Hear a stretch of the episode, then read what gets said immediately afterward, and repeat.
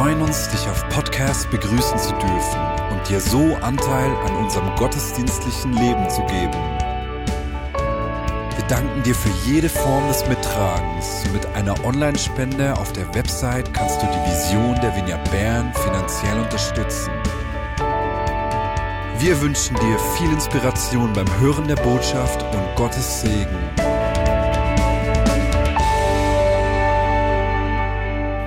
Weihnachten ist die Geschichte eines neuen Anfangs.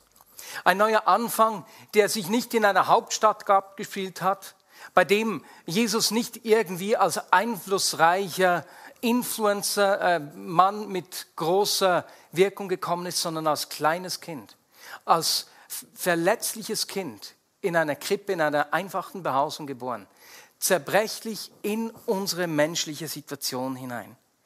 Und weißt du, diese Begegnung mit ihm, die macht alles neu. Und diese, diese Erneuerung, diese Begegnung mit, mit Jesus brauchen auch wir immer wieder neu.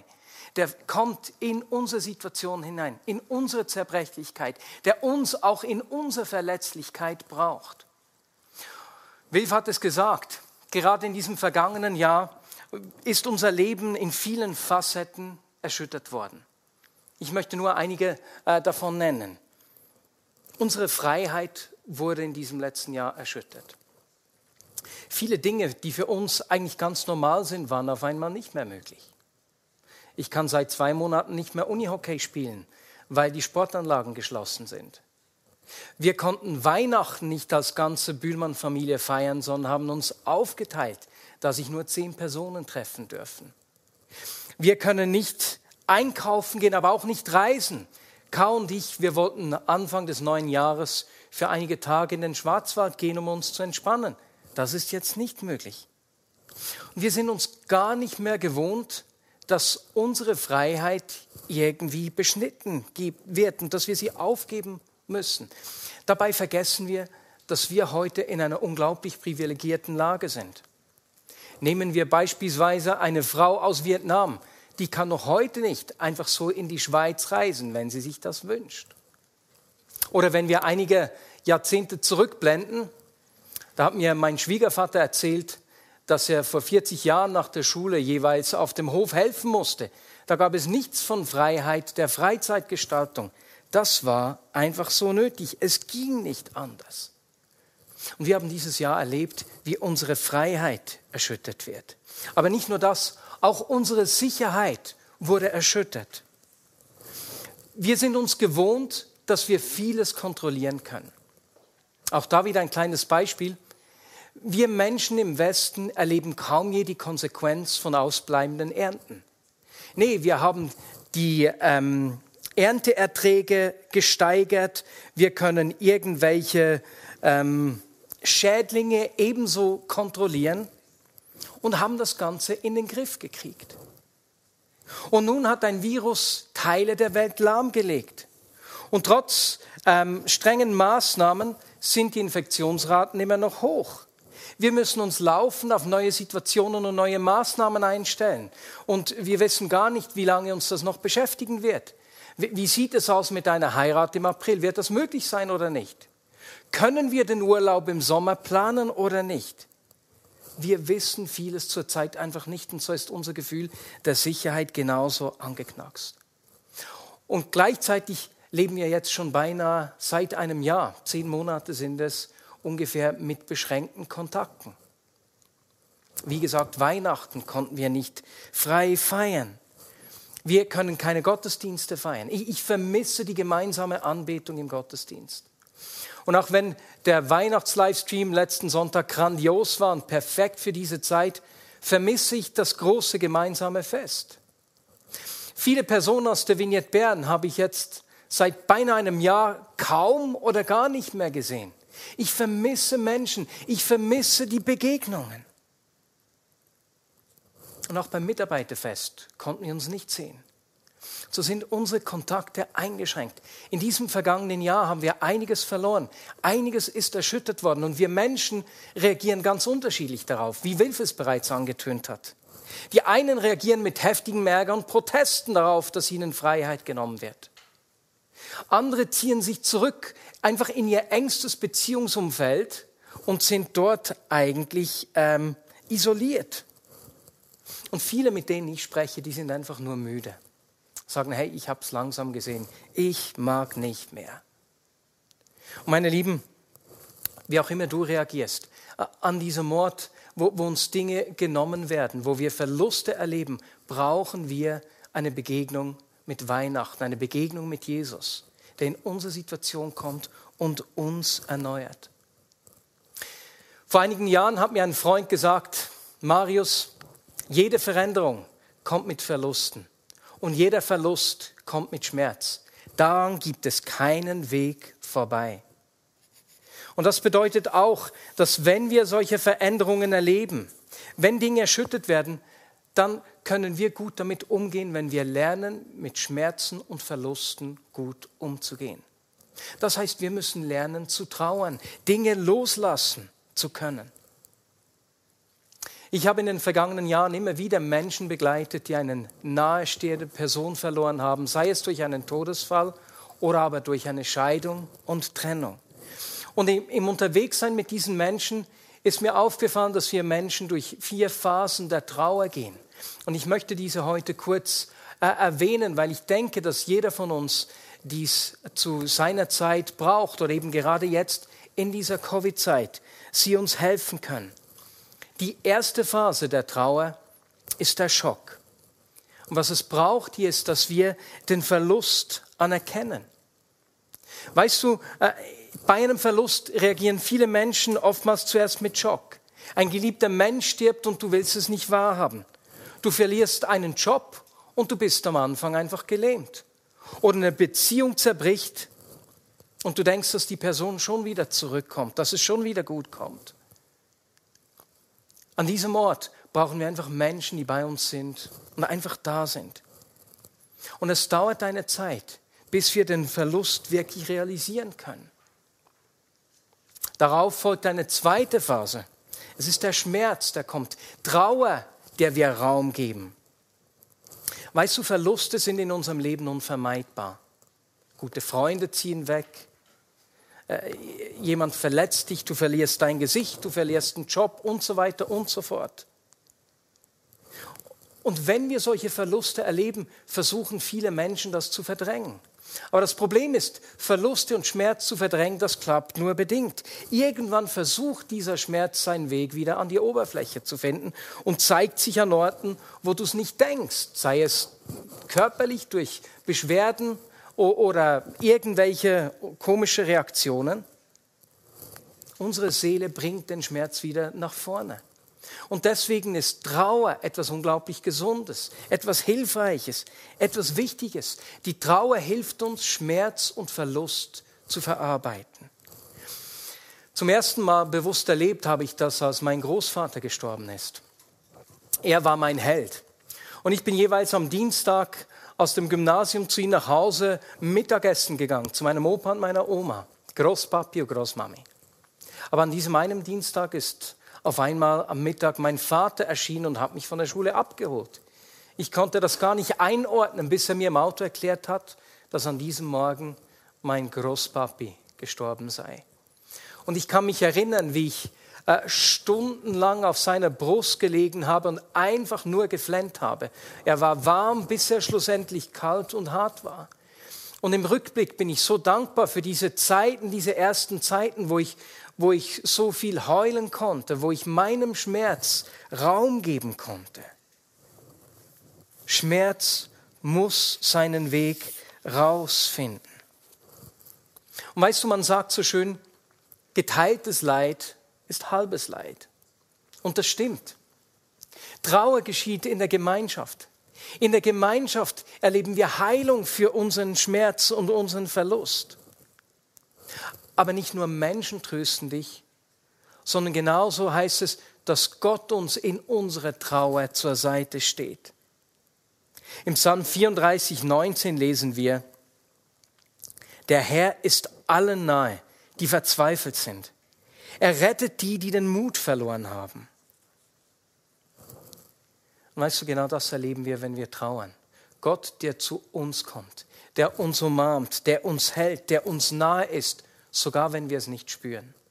Sogar wenn uns viele Fragen quälen und wir uns fragen, wo er denn jetzt eigentlich sei. Es gibt keinen besseren Tröster als ihn.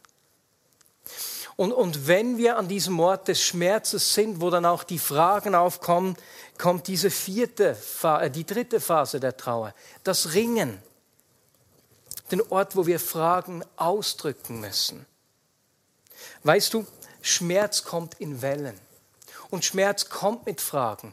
Es gibt eine Zeit, wo wir Dinge nicht mehr einordnen können, wo das Leben keinen Sinn mehr macht. Und es ist absolut okay, wenn wir in diesem Ringen mit uns selbst, mit anderen Menschen und mit Gott ihm unsere Fragen stellen, ihm unsere Klagen bringen, ihm zum Ausdruck bringen, wenn wir ihn nicht verstehen können. Weißt du, die Psalmen, von 150 Psalmen sind 65 davon Klagepsalmen. Meine Lieben, ich denke, wir müssen neu lernen zu klagen, unserem Schmerz, unseren Fragen Worte zu geben. Wie das beispielsweise ebenfalls David gemacht hat im Psalm 13, wo er schreibt, Herr, wie lange noch willst du mich vergessen? Interessant ist, dass wenn wir, wenn wir David anschauen, dass er immer wieder mit seinen Klagen, mit seinem Schmerz vor Gott kommt. Aber in diesen Klagepsalmen sehen wir einen Weg. David geht einen Weg. Er beginnt mit diesen Fragen. Er beginnt mit seinem Unverständnis, mit seinem Schmerz. Er hält den Gott vor. Und dann sehen wir, wie in den Psalmen sehr oft zuerst Gott sein Wesen erklärt, sagt, aber Gott, du bist so. Und in einem dritten Schritt Gott an seine Verheißung erinnert. Und du hast das und das über, mir, über mich gesagt. Bevor er dann in einem vierten Schritt landet, wo er Gott ganz neu seine, sein Vertrauen ausspricht. Und weißt du, dieses, dieses Klagen ist wichtig. Es trennt uns nicht von Gott. Denn dort, wo wir mit ihm zu ringen beginnen, kommen wir ihm nahe. Ringen geschieht in ganz viel körperlicher Nähe. Und das ist eigentlich das Gegenteil von Rückzug, wo Distanz geschieht. Deswegen denke ich, es ist gut wenn wir lernen zu klagen. Und wenn wir den Weg anschauen, den David in den Psalmen geht, landen wir auch schon bei der vierten Phase unserer Trauer. Wenn wir die Situation annehmen können. Die vierte Phase ist der Ort, wo wir den Frieden langsam wieder erleben. Wenn wir unseren Schmerz ausgedrückt haben, wenn wir ihm Raum gegeben haben, wenn wir Worte formuliert haben, kommt der Ort, wo wir bereit sind, Dinge, die wir nicht verändern können, einfach so anzunehmen. Es ist der Ort, wo, wo wir merken, hey, auch wenn dieses Verlust geschmerzt hat, das Leben geht weiter. Es ist nicht das Ende des Lebens. Und wir beginnen wieder aufzuschauen. Wir beginnen um auf der Versenkung aufzutauchen, wie wir wiederum auch bei König David sehen, nachdem sein Sohn gestorben ist. Da lesen wir im 1. Samuel 12, Vers 20. Da stand David auf, wusch und salbte sich und wechselte die Kleider. Dann ging er ins Heiligtum des Herrn und betete zu ihm. Anschließend kehrte er in den Palast zurück, ließ sich Brot bringen und aß. Die vierte Phase ist der Ort, wo wir wieder zu leben beginnen. Der Ort, wo Frieden uns erfüllt, wo wir wieder Perspektive gewinnen, aus dieser Anbetung, aus der Nähe zu ihm. Und meine Lieben, um die Trauer gibt es leider keinen Weg herum. Rick Warren, der Leiter der Saddleback-Gemeinde, hat vor einigen Jahren seinen Sohn verloren. Und äh, hat, er hat dann beschrieben, wie, wie die Trauer für ihn war. Und etwas, was er gesagt hat, ist mir nachgegangen. Er sagte nämlich, Trauer kann man nicht umgehen. Durch die Trauer muss man durchgehen. Und das ist auch bei uns der Fall. Und deswegen sehen wir hier diese vier Phasen der Trauer, die uns helfen, Dinge zu anzuschauen, loszulassen und zu akzeptieren. Es beginnt mit der Phase des Schocks, wo wir den Verlust anerkennen müssen. Dann kommt der Schmerz, indem wir der Trauer Raum geben. Das Ringen, indem wir unsere Fragen ausdrücken und die Annahme dann als vierte Phase, wo wir den Frieden wieder finden. Und meine Lieben, gerade in diesem Jahr, wo wir eben im vergangenen Jahr einiges auch verloren haben, denke ich, dass es Sinn macht, uns diese Fragen zu stellen. Hey, wo habe ich was verloren? Wo, wo bestimmt dieser Schmerz oder der Verlust mein Leben? Wo gibt es Sachen im Rückblick auf dieses Jahr, das ich loslassen will oder loslassen muss? Ich möchte meine Message mit einer Person aus der Bibel schließen, bei der wir sehen, welche Auswirkungen es auf das Leben von anderen Menschen hat, wenn wir bereit sind, Verluste und Schmerz durchzugehen und loszulassen. Wie bei Weihnachten hier, geht es auch hier um eine Geburt, eine Geburt, die in Bethlehem geschieht. Es ist einige, Tage vor, einige Jahre, ja, viele Jahre vor der Geburt von Jesus, als Jakob aus Haran in der heutigen Türkei nach Kanaan zurückkehrt. Und als er dort eine Gottesbegegnung erlebt wieder, kommt seine, sein Kind zur Geburt. Seine Lieblingsfrau, eine seiner vier Frauen, gebiert ihren zweiten Sohn. Rahel merkt aber bei der Geburt, dass es nicht einfach nur einfach wird. Sie spürt, dass sie diese Geburt nicht überleben wird. Und deswegen gibt sie dem Kind den Namen Ben-Oni, was so viel bedeutet wie Sohn meiner Trauer. Nun stell dir mal vor, du kriegst so einen Namen der dich ein Leben lang daran erinnert, hey, hallo, ich bin Benoni, der Sohn der Trauer, denn meine Mutter ist bei meiner Geburt gestorben. Aber Jakob hat sich geweigert, seinem Sohn diesen Namen zu geben. Er hat ihm einen neuen Namen gegeben. Er wollte ihn nicht an diesem Schmerz festmachen. Nein, seine Perspektive auf seinen Sohn war ganz ein anderer. Er sah in die Zukunft, sagte, hey, du bist der Sohn meiner rechten Hand, von dir erwarte ich Nachkommen. Er, er nannte ihn Freude, Sohn meiner Freude, weil er sich an ihm gefreut hat und Sohn meines Glücks. Er gab ihm den Namen Benjamin. Und die Bereitschaft von Jakob, seinen Schmerz loszulassen und seinem Sohn, äh, die Perspektive, die er dadurch auf seinen Sohn gewonnen hat, hat das Leben seines Sohnes geprägt. Meine Lieben, genauso ist es wichtig, wie wir unser Leben, unsere Vergangenheit leben, dass wir versöhnt sind mit unserer Geschichte, dass wir Dinge, äh, die wir verlieren, die uns prägen, Schmerzen, die, die, die real sind für uns, loslassen können oder dass wir lernen können, sie loszulassen. Und genau das möchten wir tun. Gerade auch wenn wir in den nächsten vier Wochen im Januar in eine Zeit der Erneuerung einsteigen, in einer Predigserie Rhythms of Renewal, in dem Gott uns einfach neu begegnen will. Und diese Erneuerung beginnt, indem wir bereit sind, Dinge, die wir mitnehmen, loszulassen. Und ich lade dich jetzt ein, einfach dir Gedanken zu machen, hey, gibt es Dinge aus diesem vergangenen Jahr, die du mitnimmst? Schmerzen, Verluste, die einen Ärger oder Rückzug in dir produziert haben, wo du merkst, diese Dinge muss ich loslassen um mich mit Kraft und Freude auf das Neue einzulassen, das Gott in meinem Leben wirken will. Und wir nehmen uns diese Zeit zu reflektieren, während wir ein Bild von David und Deborah Sommerhalder betrachten. Sie haben ein unglaublich tolles Werk gemacht, eine, äh, ein Bild einer, einer Krokuspflanze, die uns Hoffnung und Trost bringen will. Das Werk, das Sie gemacht haben, heißt New Things. Es ist ein animiertes Werk aus Gemälde und Musik. Und sie schreiben dazu, der Krokus ist winterhart und überlebt in kalten, dunklen Zeiten. Die Blüten sind so robust, dass sie sogar durch Schneedecken hindurch wachsen können. Genauso glauben wir, dass Gott in unserem und deinem Leben Wunder wirken möchte. Viele Menschen sind herausgefordert und durchleben eine Zeit von Sturm, Ungewissheit, Angst oder Schmerz. Wenn dich das anspricht, dann ist dieses Werk speziell dir gewidmet. New Things ist ein Ausdruck von Gottes Verheißung für dich zum Leben.